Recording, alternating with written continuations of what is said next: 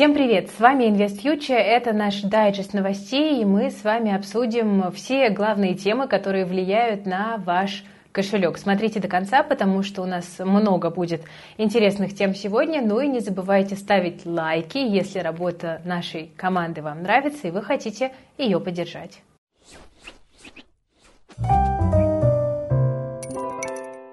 Начнем с темы забугорной, заокеанской. Уже второй месяц госдолг США находится в центре внимания финансовых рынков.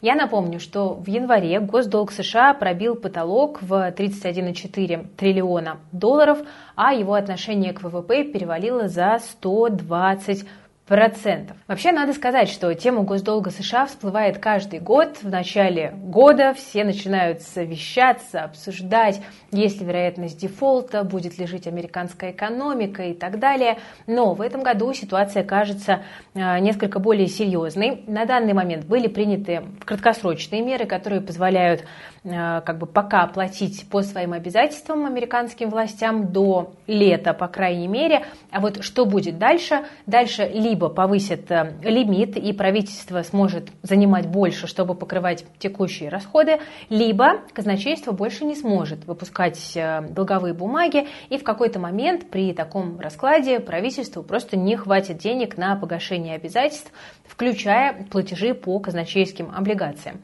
Это может привести к техническому дефолту. Ну и вот раньше все как-то обходилось, да, потолок э, после там долгих припираний, дискуссий все-таки поднимали довольно исправно, но надо сказать, что в прошлом году подвинули наверх его с довольно большим трудом, потому что голосов за и против было почти поровну. Республиканцы против повышения потолка, и они требуют расходы сократить. А вот демократы с таким подходом не соглашаются. И, собственно, в последние недели все ждали, что Конгресс договорится относительно быстро, все-таки, да, там поспорят, поспорят и договорятся. Но сейчас вот чем дальше, тем больше аналитиков начинают в реальности допускать э, дефолт по госдолгу США.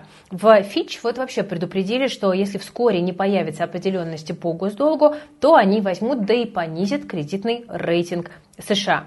Я напомню, что в 2011 году Похожий прецедент был. S&P понизили рейтинг США на ступеньку ниже как бы идеального. И тогда что случилось с рынком? Он просел почти на 20%, там, на 17%. Сейчас мы видим, что уже подскочила доходность шестимесячных векселей США, которые погашаются в августе. Почему именно они? А, потому что глава Минфина США Джанет Йеллен заявила, что денег у казначейства хватит только до июня.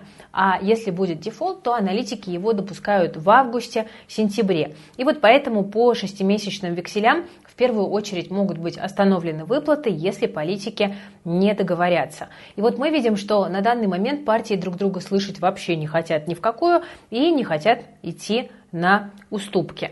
Наверное, конечно, в итоге все-таки какая-то договоренность э, будет достигнута, да, но это значит, что придется идти на компромисс, например, урезать э, расходы на некие статьи бюджета. Аналитики здесь перечисляют, например, снижение инфляции, помощь э, украинской стране или что-то другое. Но надо понимать, что вот пока эти все припирания будут происходить, э, США могут потерять доверие инвесторов и кредитный рейтинг им понизят. И э, кто-то скажет, ну а почему вы про это говорите, да, вот, ну, там эти американцы пусть и мучаются со своим потолком госдолга, но нужно понимать, что проблемы в американской экономике – это проблемы для всей мировой экономики, и Россию тоже затронет, даже учитывая ту изоляцию от западных рынков, в которой мы сейчас находимся. В первую очередь финансовые проблемы начнутся у Китая, российского партнера, потому что страна держит 800 миллиардов американских гособлигаций. Ну вот пока все-таки хочется думать, что а, договорятся и каких-то проблем здесь не возникнет. Вот буквально только что появилось э, высказывание от э, сената, сенатора-демократа США Манчина.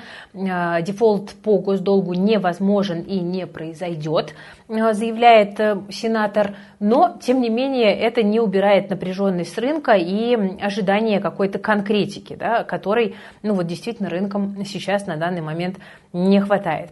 Я сказала, что ситуация затронет российского партнера, да, Китай. И тут тоже в тему хочу вам напомнить, что США всерьез говорили о введении санкций на Китай за сотрудничество с российской стороной. И вот эту тему тоже очень рекомендую мониторить и держать руку на пульсе, потому что это такая важная история, в общем-то, для финансовых рынков.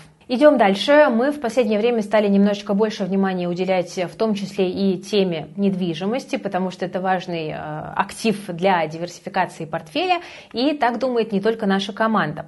Найт Фрэнк сообщает, что в 2022 году мультимиллионеры вложили в подешевевшую недвижимость 455 миллиардов долларов. Эм, сверхбогатые люди по всему миру вот такие вот инвестиции в коммерческую недвижимость сделали и даже обогнали по этому показателю институционалов, которые вложили всего лишь 440 миллиардов долларов.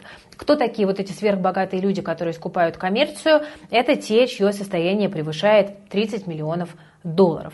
А, самые популярные объекты для инвестиций у мультимиллионеров в 2022 году это комплексы апартаментов для сдачи в аренду. Туда ушло почти 43% от суммы. Почему сверхбогатые люди выбирают э, апартаменты? Потому что это довольно низкорисковый инструмент с прогнозируемым пассивным доходом. И мы знаем, что действительно интерес к апартам даже в России в последнее время подрос, но по опросам, которые мы проводили среди нашей аудитории, все-таки большей части людей комфортно инвестировать именно в жилую недвижимость и ее сдавать. Именно стратегия cash-flow, стратегия получения пассивного дохода вот на текущем рынке выглядит самой адекватной потому что спекулятивные стратегии, да, купил дешево, продал дорого, сейчас довольно рисковые, плюс введение скроу-счетов э, немножечко тоже подкосили эту стратегию. И в этом контексте, друзья, я хочу вам напомнить, что у нас совсем скоро запускается новый большой курс, который называется «Как зарабатывать на сдаче недвижимости в 2023 году». Рабочее название «Доходная однушка», как мы э, у себя в команде это называем. Для кого этот курс? Э, для тех, кто уже сдает недвижимость в аренду и хочет повысить доходность от сдачи, либо для тех, кто думает про диверсификацию своего портфеля, хочет купить квартиру и ее сдавать. И желательно еще эту сдачу делегировать, чтобы по ночам не ездить и не чинить трубы. Курс очень последовательно составлен. Мы там начнем с того, как выбрать квартиру и какая квартира не подходит э, для сдачи, да, какую квартиру лучше продать и купить что-то другое. Мы будем говорить о том, как э, сделать ремонт, как меблировать квартиру для того, чтобы ее снимали. И там есть огромное количество маленьких фишечек и секретов, и даже понятные инструкции, уже там отработанные годами, которыми мы поделимся мы будем говорить о том, как правильно составить объявление для того, чтобы э, найти такого клиента, который вам подходит и который не будет э, составлять для вас головной боли. Э, будем обсуждать составление договора, потому что это очень важно, и там нужно прописать все пункты, которые вас по-настоящему защитят в трудных ситуациях. Ну и, конечно же, мы будем говорить про то, как платить налоги, потому что это важно. И грамотный подход к сдаче недвижимости позволяет в легкую увеличить доход от аренды на 30-50%. Как это сделать, мы со всеми схемами будем обсуждать на курсе. Так что если вы хотите диверсифицировать свой портфель в сторону э, недвижимости, а это сейчас важно для устойчивости наших портфелей, или если, допустим, ваши друзья, родственники, родители э, хотят этим заниматься или уже занимаются, то э, ссылочка на курс есть в описании к этому видео. Переходите сами, показывайте друзьям и рекомендуйте им, они скажут вам спасибо. Познакомьтесь с программой курса, с авторами. У нас там есть два тарифа, как самостоятельный, так и с экспертной поддержкой, чтобы двигаться быстрее. В общем, Вся полезная информация есть в описании к этому видео. Программа действительно классная, и она э, будет полезна для тех, кто хочет добавить в свой портфель и недвижимость, и сдавать ее без геморроя и с повышенной доходностью. А еще, кстати, на лендинге можно оставить заявку, с вами свяжутся наши менеджеры, и с ними можно проконсультироваться и задать вопросы, если у вас такие возникли. Приходите учиться, это та инвестиция, которая окупится в течение месяца, если полученные знания вы будете применять. Ну а мы с вами пойдем дальше после небольшого лирического отступления и поговорим про Эльвиру Набиулину. А, дело в том, что посол а, Ирана в Москве тут э, заявил, что в ближайшем будущем планируется визит Эльвиры Набиулина в Иран. Иран вообще постепенно становится таким одним из главных торговых партнеров России. Вот буквально сегодня поступали сообщения о том, что иранские автопроизводители изучают возможности открытия производства в России. В общем-то, уже довольно давно иранские авто на российском рынке обещают, но пока продвижение идет медленно, этому мешают регуляторные ограничения, но, судя по всему, через какое-то время они будут сняты. И уже сейчас становится понятно, что для российской внешней торговли значение Ирана будет только возрастать, потому что это две страны, которые э, там, по-моему, больше всех в мире обложены санкциями, и э, они не могут пользоваться международной финансовой инфраструктурой. И тут, в общем-то, довольно логичным выглядит некое объединение сил. Уже довольно давно идут слухи о создании особого стейблкоина, и эксперты говорят, что использование криптовалюты в торговых отношениях между Россией и Ираном было бы целесообразно. И, по всей видимости, вот эти вопросы и поедет решать Эльвира Эльвира Сахибзадовна, будем ждать новостей. Тут, кстати, возникают вопросы у некоторых, э, будет ли э, Эльвира Сахибзадовна надевать э, хиджаб, потому что вообще в Иране женщины должны носить хиджаб по закону 1983 года. Ну, в общем, посмотрим. В любом случае, новости по этому поводу точно будут появляться. Ну а теперь о добром друге Эльвиры Набиулиной. Олег Дерипаска на Красноярском экономическом форуме заявил, что необходимо в 2-3 раза сократить число чиновников в России. Он вот так вот прямо и честно заявил, что избыточный госаппарат давит на ослабленную санкциями экономику страны, ухудшая ее состояние и работу. Кстати, силовиков Дерипаска тоже предложил сократить в два раза. Он также добавил, что в России слишком много госкапитализма и нужно больше свободы. Ну а в целом, если говорить про сокращение госслужащих, то про это говорят немало. А, и, в общем-то, вот тот же ЦБ да, на днях сообщал о проведении двух волн увольнений одной тысячи своих сотрудников, которые пройдут весной и осенью. А, в Банке России вообще на минуточку работает 47 тысяч человек, но это данные на 2021 год, но, скорее всего, ситуация не сильно поменялась. Больше сотрудников только, кстати, в Нацбанке Дружественного Китая. Так что э, понятно, что постепенно будет наступать цифровизация, и одновременно с ней будут наступать и сокращения, потому что эксперты говорят, что некоторые подразделения ЦБ крайне раздуты. Ну, Дерипаска, наверное, говорил не только про ЦБ, но тут вот как бы к слову пришлось. Вообще Дерипаска сделал целый ряд достаточно, ну, таких э, прямолинейных, я бы сказала, заявлений, а, Например, про иностранных инвесторов. Цитата. «Выбирать не приходится. Денег не будет уже в следующем году. Нам нужны будут иностранные инвесторы. А они будут смотреть на то, как российские инвесторы зарабатывают, и какие у них условия. Если мы их не создадим, не обеспечим привлекательность нашего рынка, то мы так и будем мечтать. Если мы не перестроимся, не будет иностранных инвесторов. Не будет иностранных инвесторов, не будет денег в стране. В стране с деньгами уже серьезные проблемы, поэтому начали трясти бизнес – как липку, заявил Дерипаска. Он подчеркнул, что госкапитализм – это путь в никуда. Цитата «Раньше я думал, что впустую тратятся миллиарды, а сейчас счет идет на миллионы». Ну и про Европу. Цитата. «Европа рано или поздно будет вынуждена с нами сотрудничать. Вопрос, на каких условиях и когда это может произойти. Может и через 10 лет. Я уверен, наши проблемы не кончатся вплоть до середины 2025 года. Это ближайшая точка, как я это вижу, для начала какой-либо деэскалации». Ну, звучит не сильно оптимистично. Тем временем санкции уже начинают действовать. Эм, сегодня стало известно, что приложение Тинькофф удалили из App Store и банк, и инвестиции, и бизнес. В Google Play оно, кстати, э, пока еще есть. А, тут спрашивают, что же делать, если у меня iPhone. Ну, во-первых, не удалять и не терять уже установленные приложения – они продолжат работать, но перестанут обновляться. Ну и, собственно, онлайн-банк на сайте Тинькофф также без проблем можно использовать. Если, допустим, удалили приложение с горяча или купили новый телефон, а, можно пойти в офлайн точки и а, там восстановить приложение из памяти iTunes. Это делают, например, вот я знаю, в MVideo и или Store. Может, кстати, потребоваться помощь друга, чтобы в магазине достали приложение э, Тинькофф из памяти его телефона. Это делают, как правило, через приложение iMazing. А, ну, кстати, самостоятельно тоже можно попробовать перенести, если руки у вас растут из правильного места.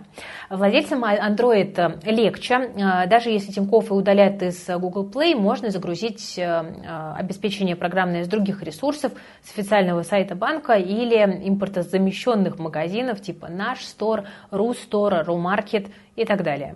Тем временем, если говорить про российский рынок, то сегодня мы видели довольно заметную коррекцию. Причина э, риска увеличения геополитической эскалации. Э, сегодня что-то, что трудно пока какими-то официальными словами объяснить, но произошло в Брянской области. Вы все про это слышали. Э, ну и мы видим, что как бы ситуация продолжает разогреваться и становиться более напряженной. На этой неделе беспилотниками были атакованы инфраструктурные объекты на территории России. А, президент Путин по поводу событий в Брянской области значит, назвал это все дело террористическим актом. А, Песков сообщил, что 3 марта пройдет заседание Совбеза. Что там будет обсуждаться официально, непонятно. Ну и всех, конечно, волнует один вопрос. Будут ли какие-то последствия у всех этих событий? И как эти последствия отразятся на гражданах России – и на а, их э, ну, финансовом да, и эмоциональном состоянии. Потому что давно уже там ходят какие-то слухи, что статус СВО могут изменить. А, кстати, Пескову задавали э, вопрос по этому поводу, и он по классике ответил, что ничего не знает. Также пошли слухи о том, что в субботу будет внеочередное собрание Госдумы после заседания Совбеза в пятницу, но вице-спикер Госдумы э, Александр Жуков заявил, что у него нет информации о внеочередном заседании Госдумы в субботу. Ну, в общем, понятно, что ничего не понятно, и для роста фондового рынка такая обстановка максимально неблагоприятна. Поэтому мы видели сегодня коррекцию. К концу дня рынок немножечко подуспокоился, но понятно, что инвесторы сидят сидят э, на горячем старте и ждут каких-либо новостей. Ну и мы с вами тоже ждем. Из вещей более стабильных э, Центробанк продолжает заботиться о э, частных инвесторах. И сегодня стало известно, что ЦБ планирует подготовить новые критерии квалифицированных инвесторов уже в третьем квартале 2023 года. А, мы уже с вами знаем, что в планах повысить имущественный ценз и упростить э, получение статуса по критериям опыта и образования. Но э, детали пока еще обсуждаются. У нас вот 15 э, марта будет экспертный совет ЦБ, может быть, там что-то интересное узнаю. Будем тоже с коллегами вносить там, свои идеи, предложения, комментировать каким-то образом то, что будет говорить ЦБ, и, в общем, буду вас э, держать в курсе. Но пока мы видим, что ЦБ вот находится в диалоге с рынком, вроде как говорят, что порог может быть ниже изначально заявленного и может быть в районе 24 миллионов рублей. Хотя в целом э, ЦБ и сам признавал, что имущественный ценз, конечно, не позволяет нам утверждать, что человек готов к инвестициям, если у него есть какая-то сумма денег на счете. Как ЦБ аргументирует этот ценз? Э, он аргументирует это тем, что если у человека есть какая-то сумма денег на счете, то, скорее всего, он не потеряет хотя бы последние деньги или не залезет в кредит. Но и это, на самом деле, тоже утверждение достаточно спорное, потому что инвесторы с капиталом тоже бывают очень и очень разными. Кстати, еще э, в контексте, друзья, инвестиций и инициатив ЦБ, вы помните, что у нас э, может э, поменяться подход к ИИС, будет, скорее всего, введен новый тип ИИС, а ИИС типа А и типа Б тоже где-то в ближайшей перспективе там, нескольких месяцев перестанут существовать, поэтому лучше открыть ИИС сейчас и забить за собой те льготы, которые действуют сейчас, и тут наша команда провела полезный эфир как раз-таки по ИИСам. Еще один э, открытый урок э, нашей команды в плюс. Мы проводим их каждую неделю на отдельном YouTube-канале. И вот э, в среду урок был посвящен теме ИИСов. Кто хочет в ней разобраться, тоже оставлю ссылочку в описании. Переходите, смотрите запись, она в открытом доступе находится. И если у вас есть какие-то вопросы, по ЕИС или по каким-то смежным темам, вы можете их задать в комментариях к этому ролику. Там работает наша команда, наши консультанты, и они с радостью на ваши вопросы поотвечают. Так что пользуйтесь э, возможностью э, получить ответ от э, квалифицированных специалистов. Что у нас еще из инвесторских новостей с вами, друзья? Ну, хорошего на самом деле пока не сильно много. А, тут вот коммерсант э, пишет, что российские инвесторы не могут своевременно получить выплаты по белорусским еврооблигациям. А, у меня таких бумаг нет, но вот действительно в комментариях тоже люди сегодня подтверждали проблему. Объем зависших платежей может составлять до 500 миллионов долларов. Там дело в том, что из-за санкций выплаты производятся в белорусских рублях, а чтобы их получить, нужно пройти процедуру открытия счета в белорусском банке, а это требует личного присутствия. А, ну и при этом некоторые инвесторы жалуются, что даже после того, как они эти условия выполнили, а, все равно выплат они не получили. Ну и судебные перспективы инвесторов юристы оценивают довольно пессимистично, потому что это белорусский госдолг, и судиться придется в Беларуси, если до этого все-таки дойдет. Но, в общем, тоже не очень позитивная картина. Ну, выплат э, в картошке пока вроде бы не предлагали, а было бы неплохо. Возможно, придется поступить так, как э, поступает э, Владимир Владимирович. Просто простить и забыть. Но, конечно, не хотелось бы такого развития событий. Тем временем Россия ищет новые рынки, чтобы с ними законнектиться и дать выход российским инвесторам. И Финам тут допустил российского инвестора на фондовый рынок Индии уже сейчас э, договариваются с индийскими партнерами, через которых э, откроется доступ к бомбейской и национальной биржам этой страны. До этого, кстати, Альфа Капитал тоже сообщал, что э, получил доступ к рынку ценных бумаг Индии. Ну, что касается Финама, там речь пока идет не о прямой торговле акциями, а о неком фонде, который будет инвестировать в индийские технологические стартапы. Это удовольствие пока еще не для всех. Нужно быть квалом и иметь не меньше миллиона долларов по той информации, которая есть у меня. Ну и, в принципе, конечно, идея вкладываться в стартапы во время рецессии довольно сомнительная, потому что какие стартапы, а Индия это в основном айтишка, да, во время жесткой политики ФРС и оттока средств даже из крупных компаний. Ну а российские экспортеры очень хотят индийских облигаций. Вот глава ВТБ Андрей Костин намекает, что туда можно вкладывать профицит от торговли России с той же Индией, а это порядка 30 миллиардов долларов. Ну и, собственно, вопрос э, такой, если мы сейчас проинвестируем в индийские IT-стартапы, то э, есть ли вероятность, что потом они нам свою продукцию начнут предлагать? Это все довольно интересно, конечно, как перестраивается российская экономика. Ну, в общем, наблюдаем, наблюдаем.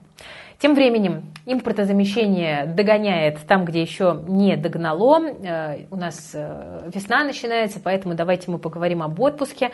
Тут Яндекс Путешествия создали приложение аналог сервиса Booking. Э, через него можно искать билеты и бронировать отели по всему миру. Ну а подписчики Плюса, как сообщает Яндекс, получат дополнительные бонусы. А, не очень понятно, сможет ли Яндекс занять нишу букинга, потому что до марта 2022 года на него приходилось 70% рынка. Но э, тут как бы мы видим, что Яндекс путешествия немножечко запаздывают, примерно на год, э, потому что люди как-то уже без букинга жить привыкли, кто-то пользуется островком, да, кто-то чем-то еще. Э, на самом деле у некоторых людей даже букинг работает в России, и даже без VPN, но просто теперь там не найти отели и гостиницы по России. Так что, в общем, не очень пока тут тоже понятна э, картина, но Яндекс пытается диверсифицироваться настолько, насколько это возможно. Ну что, друзья, на этом на сегодня у меня все будем заканчивать. Еще раз вам напоминаю про курс по недвижимости, ссылка на который есть в описании. На него сейчас действуют лучшие условия для покупки, и вы еще успеваете их использовать. Ну и обязательно смотрите открытый урок по ИИС и задавайте ваши вопросы в комментариях под этим уроком. На них ответит наша команда. Спасибо за внимание. С вами была Кира Юхтенко и большая дружная команда InvestFuture. Берегите себя, своих близких и свои деньги. Всех с весной.